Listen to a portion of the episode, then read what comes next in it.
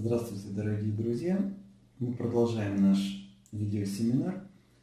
И сегодня мы начнем с семи великих принципов рейки. Я не оговорился. Действительно, многие удивляются, как семи, когда в большинстве книг их всего пять. Но сейчас мы изучим все семь, и вы поймете, какие принципы по каким-то непонятным для меня причинам просто исчезли со временем из этих заповедей Микао Усуэ.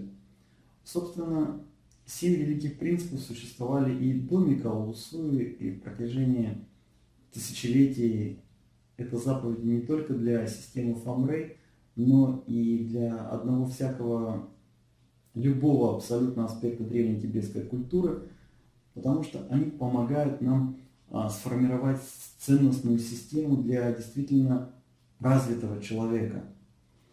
Давайте разберем, как эти принципы действуют в современном мире, потому что как они работали раньше, для нас сейчас не имеет большого значения, кроме исторического аспекта. Но как эти принципы могут быть применимы действительно в современном мире и как современные рейкисты их могут использовать. Какую пользу несут эти принципы для рейкистов? Первый принцип звучит так «живи здесь и сейчас». Очень мудрый принцип, потому что единственной реальностью для нас является наше настоящее. Прошлое уже закончилось, и мы в состоянии променить не само прошлое, а только наше отношение к событиям, которые уже завершились. Будущее еще не существует, оно представляет из себя только бесконечный набор вероятностей, которые мы сами создаем именно своими действиями здесь и сейчас, если живем в этом моменте.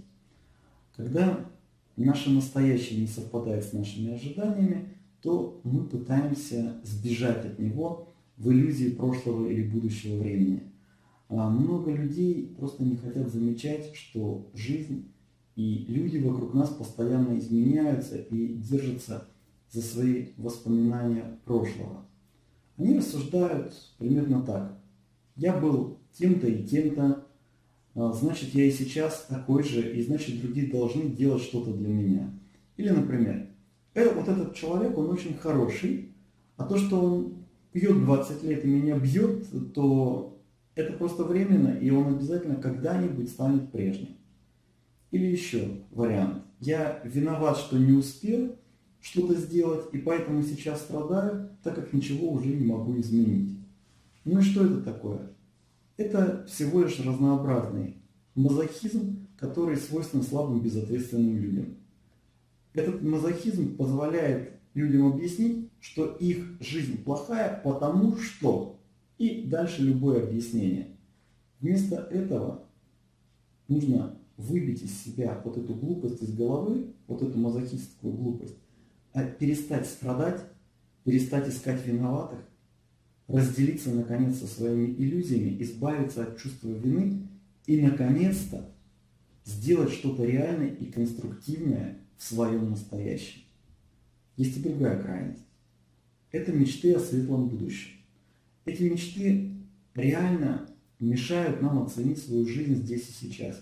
Вот, например, когда на мои семинары приходят очень часто в Америке есть такая у меня группа, 18-20-летние официанты, которые работают в барах, э, в отелях и считают себя талантливыми актерами, певцами, топ-моделями и так далее.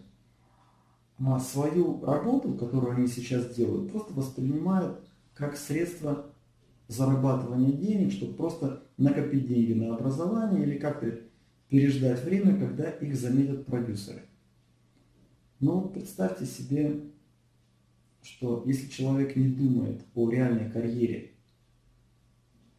сейчас, в настоящем времени, карьере именно в этой области, в которой он занимается, и проходят годы, проходят 10 лет.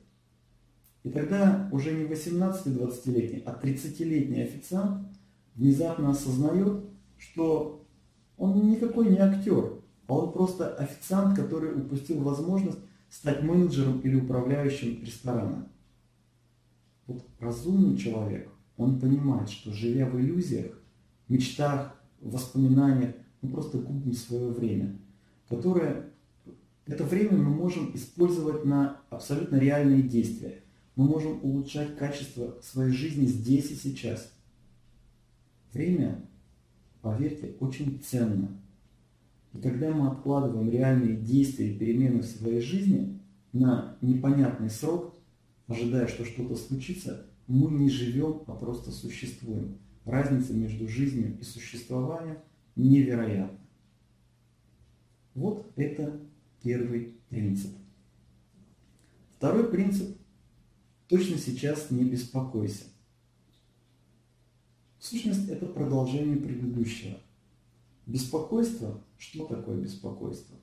Это неосознатый, скрытый от нас страх за то, что теоретически может случиться или не случиться в будущем.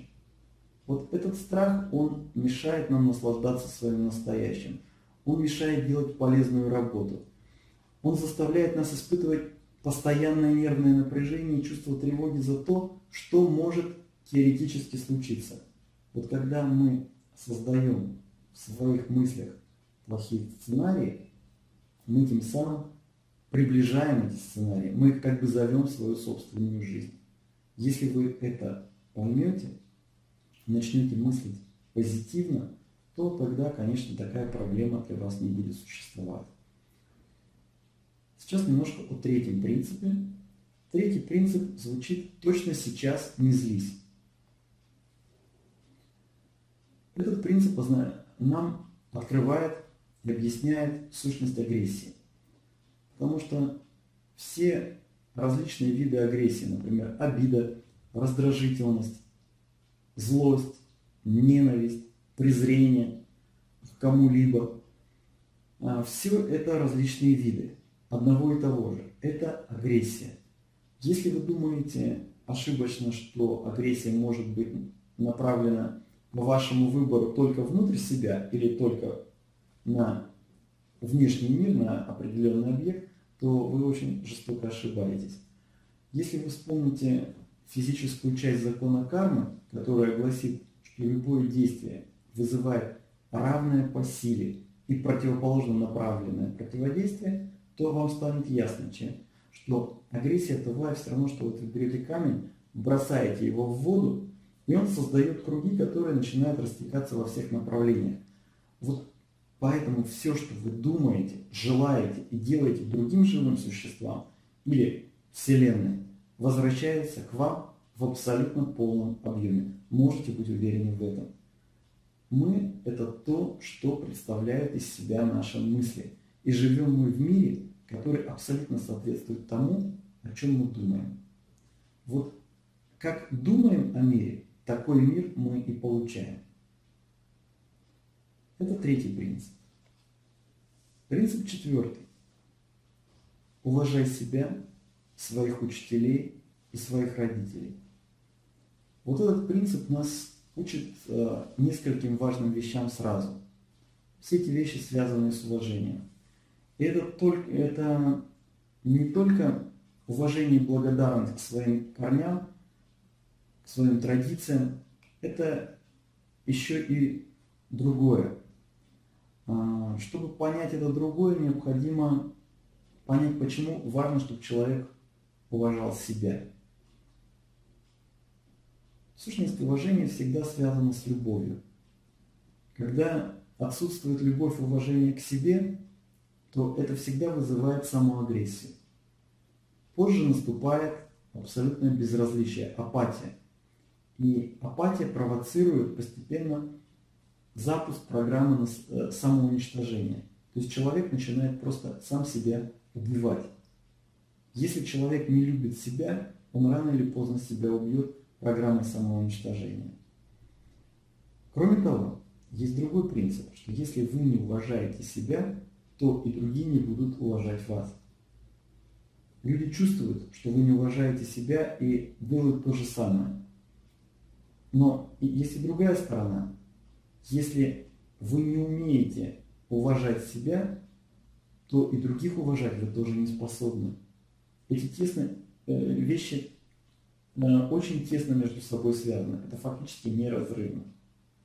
Всегда неуважение к себе не может привести к уважению к другим людям. А если вы не уважаете других людей, чем они ответят вам? Каждый абсолютно из нас, и вы, кто сейчас смотрит этот видеосеминар, и любой другой человек, и все живые существа в этом мире, все мы уникальные индивидуальности. Каждый из нас содержит в себе уникальную и неповторимую комбинацию качеств, в которой есть и положительные и отрицательные характеристики. Но каждый из нас обладает ментальным божественным духом своим истинным «я». И вот эта часть в любой абсолютной индивидуальности совершенно. Просто если вы понимаете, что содержите в себе эту божественную уникальную часть, то уже одно это заслуживает уважения к себе. Почему, например, необходимо уважение к любому вашему учителю? Вот если вы вспомните себя в школьные годы, то можете признаться, что одних учителей вы любили, а других терпеть не могли, и чаще всего такие чувства были взаимными. И как результат, предметы, которые вы посещали у ваших любимых учителей, вы знали хорошо, а у тех, которых не любили, кое-как. Какой вывод? Вывод в том, что если вы не уважаете учителя, то вы не можете уважать и знания, которые он вам дает. Кто от этого страдает, учитель или вы? Вы прежде всего. Вы просто не, недополучаете то, что заслуживали получить. Если вы так презрительно отнеслись к знаниям, не уважая учителя, это был ваш выбор, ваша ошибка. Вот проблема как раз в том, что большинство из нас не способно разделить свое отношение к учителю как к учителю и отношение к учителю как к его социальному поведению. Я всегда пытаюсь объяснить моим ученикам, что они не могут, что они не могут просто судить обо мне по моему социальному поведению. То есть э, вы можете принять или не принять мой образ жизни, можете принять или не принять мое отношение к социальным нормам и правилам, можете принять или не принять мои национальные и культурные традиции. Мы различны. Но ваш выбор, ваш свободный выбор, принимать или не принимать мои, мое социальное поведение. Но важно допускать, что каждый из нас может жить так, как считает правильным, в соответствии с его истиной и его ценностной системой. И никто не обязан оправдывать ваши ожидания и ваши представления о том, как должен выглядеть настоящий учитель. Это вообще не входит в мою задачу. Моя задача – дать вам знания, а не быть стереотипом для вашего представления о том, как должен выглядеть духовный учитель. Вот когда вы осознаете это, вы сможете получать знания от любого учителя. И задача любого истинного учителя – передавать полезные знания людям, а не добиваться их любви и признания. Ваша любовь и признание для меня находятся на втором месте. Прежде всего, я хочу, чтобы вы получили эти знания и их использовали.